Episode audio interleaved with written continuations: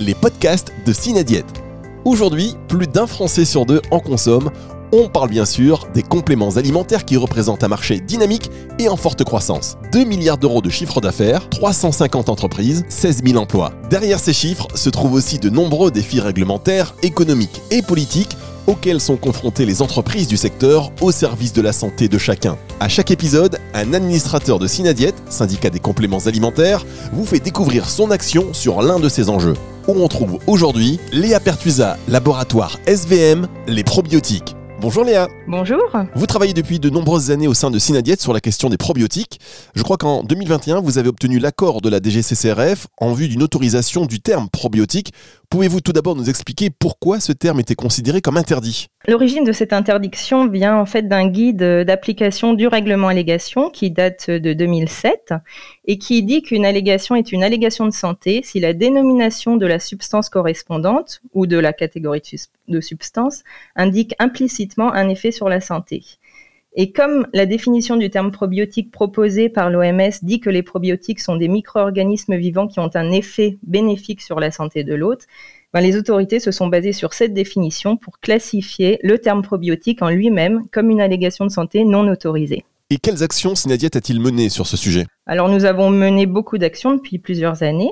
Tout d'abord, nous avons réalisé des analyses juridiques qui montrent qu'il n'y a pas de fondement légal à cette interdiction. Elle se base sur une définition de l'OMS qui n'est pas réglementaire.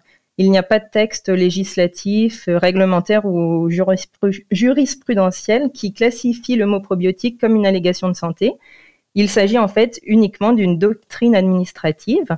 Alors nous avons étudié les différentes options qui nous permettraient de sortir de cette situation d'insécurité juridique. Nous avons déterminé les éléments de contestation et les recours envisageables mais nous avons privilégié la voie de la négociation avec les autorités. Et pour cela, ben, il a fallu fournir des arguments forts à l'action publique.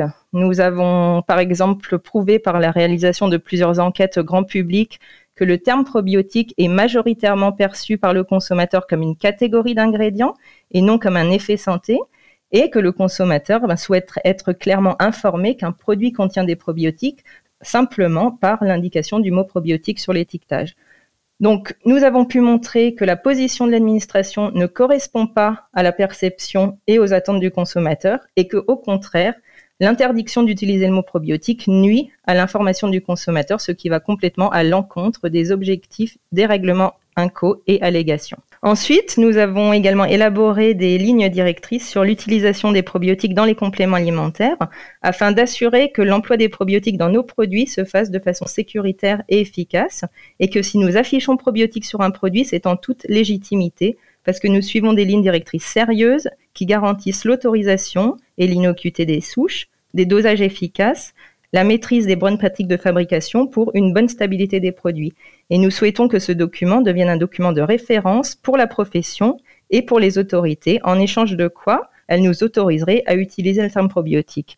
Ensuite, nous avons montré également l'impact économique de cette interdiction d'utiliser le mot probiotique et révélé l'importance des inégalités entre la France et les marchés où le terme probiotique est autorisé. Et enfin, bah, une grande campagne de sensibilisation des politiques et des administrations a été réalisée pour défendre notre légitimité à utiliser le terme. La DGCCRF a donc donné son accord pour autoriser le terme. Quelles sont les prochaines étapes? Oui, enfin, disons que nous avons obtenu une tolérance de la DGCCRF, pas encore une autorisation. Elle a attesté qu'elle ne ferait pas de contrôle sur l'étiquetage du mot probiotique. Alors maintenant, la prochaine étape, ben, c'est d'obtenir une réelle autorisation, et ce à l'échelle européenne, avec une position favorable de la Commission européenne qui mette fin à la disparité qui existe actuellement entre les différents États membres. Quelle est la position de la Commission européenne et des autres États membres? Alors la Commission européenne ben, classifie le mot probiotique comme une allégation de santé non autorisée et interdit donc euh, son utilisation. Et la France, en fait, a suivi cette position de la Commission européenne. Et il existe une véritable disparité au sein même de l'Union européenne les différents États membres n'entendent pas la classification du terme probiotique de la même façon, et certains pays autorisent ou tolèrent l'utilisation du terme, alors que d'autres l'interdisent. Nous suivons ces positionnements et tenons à jour une cartographie. L'Italie a depuis longtemps pris une position favorable en autorisant non seulement l'utilisation du terme, mais également une allégation de santé sur l'équilibre de la flore intestinale. Et ensuite, les Pays-Bas, la République tchèque, le Danemark et l'Espagne ont également autorisé son utilisation. Et à quand une allégation autorisée sur les bienfaits des probiotiques? Alors ça, c'est encore une autre histoire. Hein. Toutes les demandes d'allégation santé portant sur les probiotiques ont été rejetées, excepté une seule euh, portant sur les cultures vivantes de yaourt et l'amélioration de la digestion du lactose, mais qui vont concerner seulement les yaourts et les laits fermentés. Alors c'est bien sûr une situation absurde dans la mesure où les probiotiques ont largement fait preuve d'efficacité, notamment sur l'amélioration de la, de la barrière intestinale et présentent donc un très grand intérêt en prévention santé pour prévenir la perméabilité intestinale aux allergènes, aux toxines, aux pathogènes qui peuvent induire de nombreuses pathologies. L'évolution du nombre de publications scientifiques montrant les bénéfices santé des, probiotiques a été très conséquente sur la dernière décennie. Il y a aussi une augmentation considérable du nombre de prescriptions de probiotiques par les professionnels de santé qui reconnaissent donc leur efficacité. Mais nous, on se heurte ben, à la barrière de l'EFSA qui applique des méthodes d'évaluation inadaptées à nos produits pour l'évaluation des allégations santé. Et ça, c'est un des autres combats que Signadiette mène. Merci beaucoup, Léa Pertusa. Merci à vous les podcasts de Cinadiète.